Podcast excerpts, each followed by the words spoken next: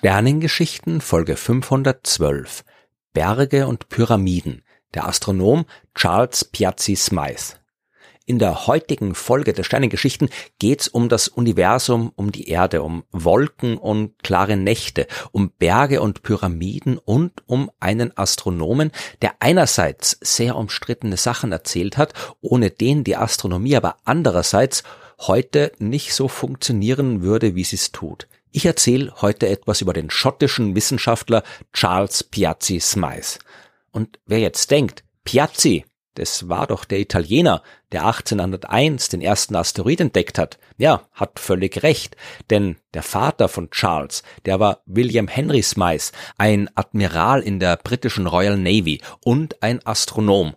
Zu Beginn des 19. Jahrhunderts war der im Mittelmeerraum stationiert, hat dort Eliza N. Warrington getroffen, die Tochter des britischen Vizekonsuls von Neapel und dort in Neapel ist am 3. Januar 1819 auch ihr Sohn Charles geboren worden und weil sein Vater William Henry gut mit dem italienischen Astronom Giuseppe Piazzi, der mit dem Asteroid befreundet war, ist der zum Taufpaten des Kindes geworden, das dann auch offiziell Charles Piazzi Smythe genannt worden ist. Die Familie ist aber nicht mehr lange in Italien geblieben, sondern bald zurück nach England übersiedelt.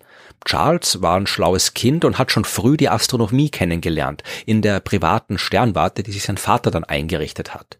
Sein Vater, der hat Charles dann auch den ersten Job verschafft. Mit 16 Jahren ist er Assistent von Sir Thomas McLear geworden, der damals gerade in Südafrika am Kap der Guten Hoffnung astronomische Beobachtungen durchgeführt hat. Charles hat dort geholfen, die Sterne des Südhimmels zu katalogisieren, hat Kometen beobachtet und auch unter anderem die Größe der Erde vermessen. 1846 hat Piazzi Weiss dann aber die klaren Nächte der Südhalbkugel gegen den regnerischen Himmel der schottischen Hauptstadt Edinburgh getauscht. Er ist zum Astronomer Royal, zum königlichen Astronomen von Schottland berufen worden und hat sich an der Carlton Hill Sternwarte eingerichtet. Abgesehen vom eher schlechten Wetter hat Piazzis Meistern aber vor allem unter der mangelhaften Finanzierung der Sternwarte gelitten. Es ist also kein Wunder, dass Charles bald wieder in den Süden wollte, und da ist ihm ein Vorschlag von Isaac Newton gerade recht gekommen. Newton, okay, der war schon lange tot damals, aber das hat nicht gestört.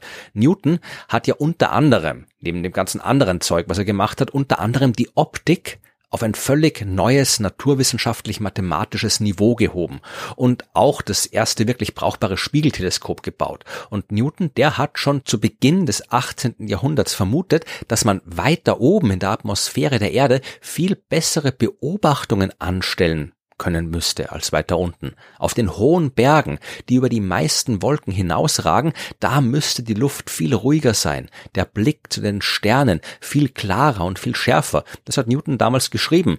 Die Astronomie ist aber trotzdem weiterhin unten am Boden geblieben in den Städten, da wo man halt in der Vergangenheit äh, die ganzen Sternwarten gebaut hat. Charles Piazzi Smythe, der wollte aber endlich mal wirklich praktisch testen, ob das stimmt, was Newton behauptet hat. Er hat die britische Admiralität überzeugen können, eine entsprechende Expedition zu finanzieren. Warum gerade die Admiralität? Naja, weil die natürlich ein großes Interesse an astronomischen Beobachtungen gehabt hat damals. Das war wichtig für die Positionsbestimmung und die Navigation auf den Meeren der Ingenieur Robert Stevenson, der Sohn von George Stevenson, der die erste brauchbare Lokomotive gebaut hat und äh, der selbst auch ein wichtiger Konstrukteur von Eisenbahnen war, der hat äh, Piazzi Smith seine Yacht ausgeliehen. Der Chemiker Hewley Pattinson hat Smith ein Teleskop geborgt und von der Armee gerade noch ein paar alte Zelte bekommen und mit dem ganzen Zeug hat sich Smith dann zusammen mit seiner Frau Jessica, äh, einer Geologin, auf den Weg nach Teneriffa gemacht. Auf der größten der Kanarischen Inseln, da liegt der Pico del Teide, ein 3715 Meter hoher Vulkankegel. Und da oben wollte Smythe ein Observatorium errichten und die Theorie von Isaac Newton testen. Das war jetzt nicht so einfach. Das ganze Material müssen ja Menschen und Maultiere die Berge hinauf transportieren.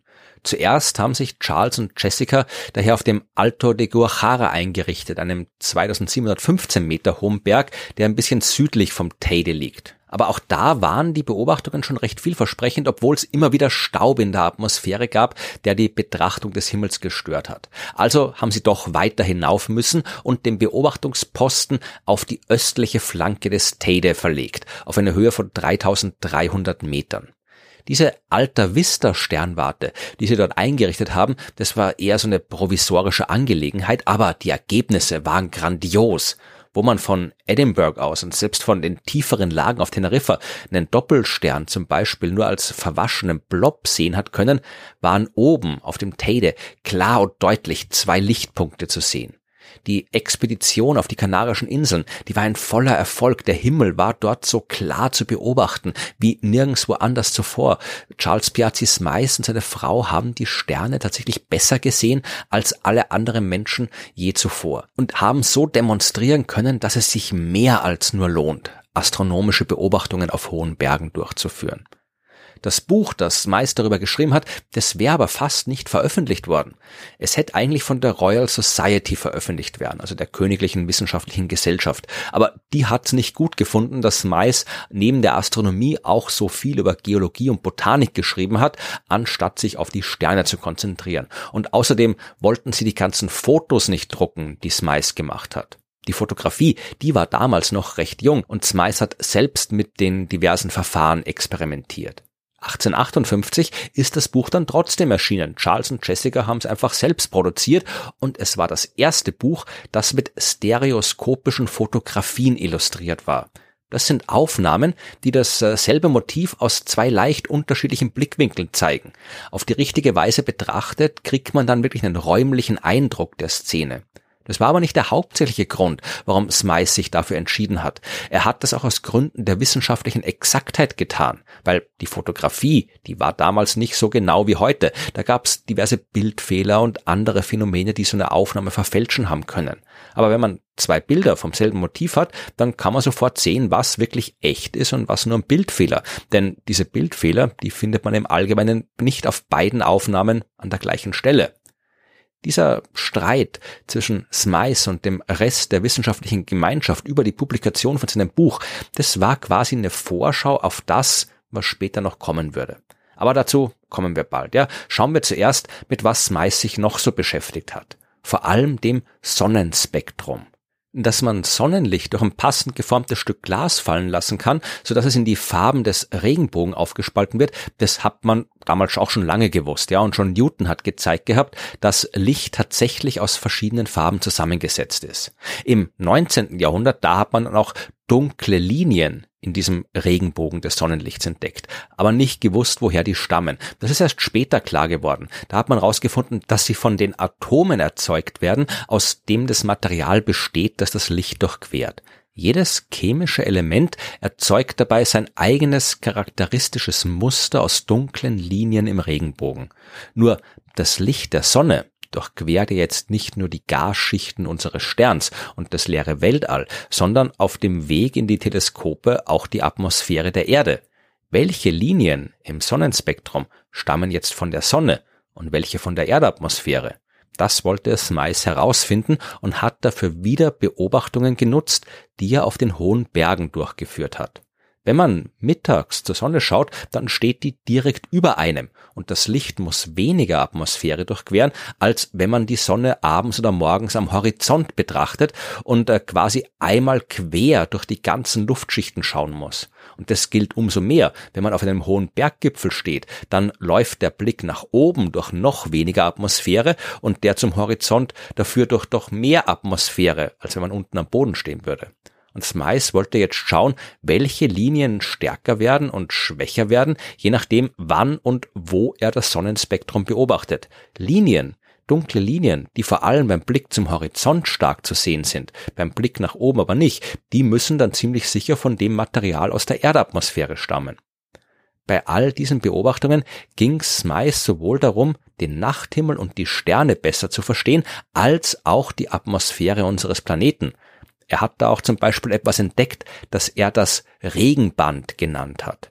das hat er bei der Arbeit mit so einem kleinen Taschenspektroskop gefunden. Also kein gewaltiges astronomisches Instrument, sondern wirklich so ein kleines Ding, das er immer in der Tasche dabei hatte, wo er einfach durchschauen konnte, um dann ein kleines Spektrum zu sehen. Und dabei hat er festgestellt, dass er immer wieder eine ganz bestimmte dunkle Linie gefunden hat, kurz bevor es zu regnen begonnen hat.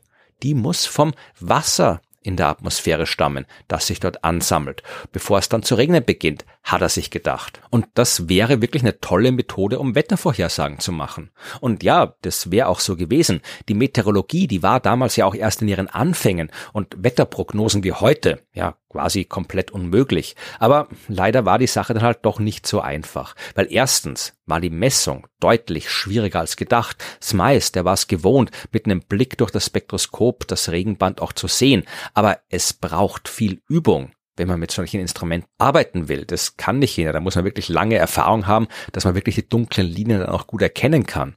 Und außerdem war es auch nicht so deutlich, wie es meistens dachte, dass dieses Regenband wirklich ein eindeutiges Vorzeichen für einen nahenden Niederschlag ist. Später hat Smythe sich dann auf die Beobachtung, Fotografie und wissenschaftliche Beschreibung von Wolken verlegt.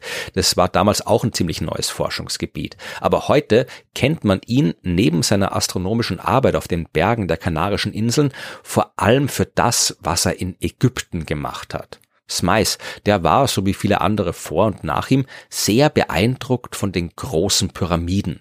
Er ist dorthin gereist und hat alles genau gemessen, fotografiert, dokumentiert und aus diesen Messungen dann unter anderem eine Längeneinheit abgeleitet, von der er gedacht hat, dass das so die grundlegende Längeneinheit, die Grundlage überhaupt für den Bau der Pyramiden gewesen sein muss. Dieser hat er Pyramidenzoll genannt und die war überraschend genauso lang wie die normalen alltäglichen Maßeinheit, die damals in Großbritannien verwendet worden sind, also die britischen Zoll. Ja, ein Pyramidenzoll war genauso lang wie gut 1000 britische Zoll. Und laut Smice, der ein sehr religiöser Mensch war, war das kein Zufall. Er hat gesagt, diese Maßeinheit des Pyramidenzolls, ja, auf dem die ganzen Pyramidenabmessungen angeblich beruhen, die wurde direkt von Gott höchstpersönlich an Noah weitergegeben, der Kerl mit der Arche, und nach der biblischen Sintflut haben die Nachfahren von Noah dann die großen Pyramiden gebaut, ebenfalls mit göttlicher Hilfe und den göttlichen Maßeinheiten.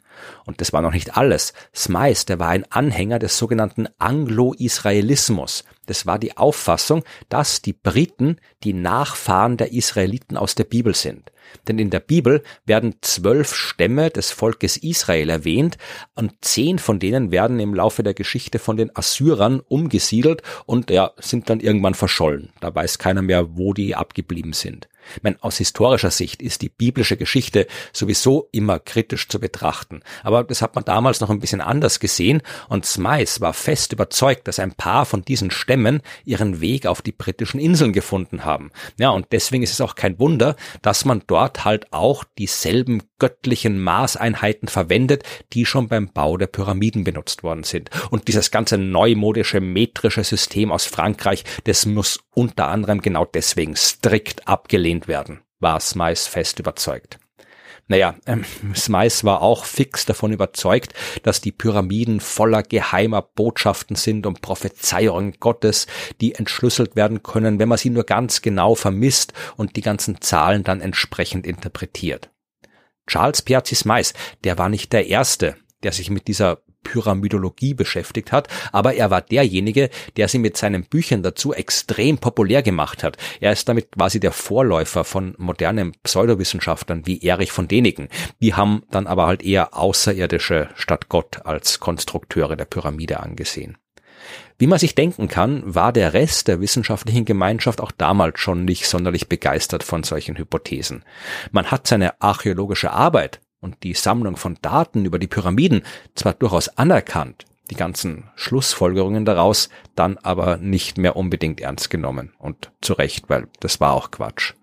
Charles Piazzi Smythe ist eine kontroverse Gestalt. Die Kanarischen Inseln, die sind heute eins der astronomischen Zentren der Welt. Auf dem Teide gibt's jede Menge Observatorien, an denen Spitzenforschung durchgeführt wird, so wie auf anderen Berggipfeln in Chile, Hawaii oder Südafrika. Ohne die Pionierarbeit von Smythe hätte es vermutlich länger gedauert, bis sich die Astronomie dort eingerichtet hätte. Smythe hat die Erforschung der Erdatmosphäre vorangetrieben, die Wolkenforschung, die Fotografie, sich dabei aber immer wieder und weiter vom Rest der wissenschaftlichen Community entfernt und ja, mit seiner Arbeit zum Ursprung der Pyramiden dann ganz abgesetzt. Die wissenschaftlichen Ehrungen, die im Lauf seines Lebens an ihn verliehen worden sind, die trägt er aber absolut zurecht, genauso wie die, die erst nach seinem Tod verliehen wurden. Charles Piazzi Smythe starb am 21. Februar 1900. 1935 ist ein Mondkrater nach ihm benannt worden und seit 2022 gibt es auch einen Asteroiden, der seinen Namen trägt.